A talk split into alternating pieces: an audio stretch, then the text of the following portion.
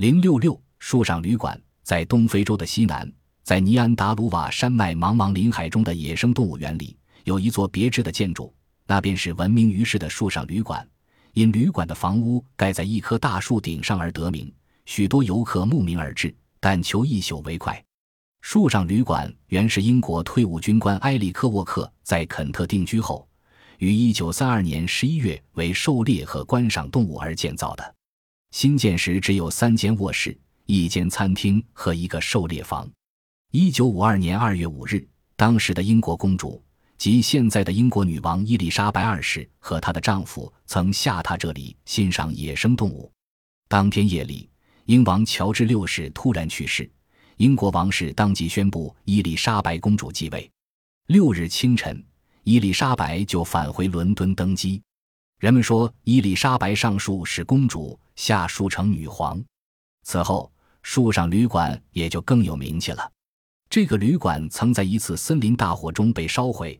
一九五四年，在原址的对面又盖起一座新的较大旅馆，这就是现在的树上旅馆。要在那里投宿，游客们需先在中央省省会尼耶里的一个套马车旅馆集中，放下行李。然后套上马车，从前坐马车，现在坐汽车，在手持猎枪的欧洲人导游带领下，向树上旅馆进发。旅游车在林间小路上缓行，不时会遇到穿越公路的夫妇、大象、长颈鹿和羚羊，好像是来迎接游客一样。约莫过一个小时，车子在一个山脚停下，导游请游客下车，并宣布几条安全注意事项，然后整队上山，步行约一二百米。写着“树顶”两字的牌楼和掩映在绿树丛中的旅馆建筑便展现在眼前。这是个约有四层楼房高的两层楼建筑，全都木质结构，落在许多株大树的树干上，底层离地约十余米，野生动物在底下可以自由穿行。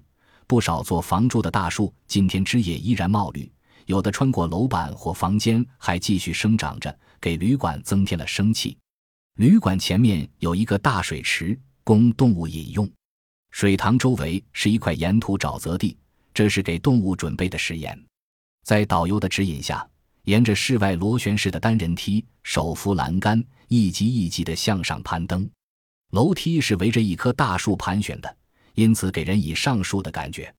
旅馆有单人卧室三十八间，还有一个餐厅，两个长廊是酒吧间，屋顶是个大平台。傍晚，成群的大象、野牛、牛、羚羊。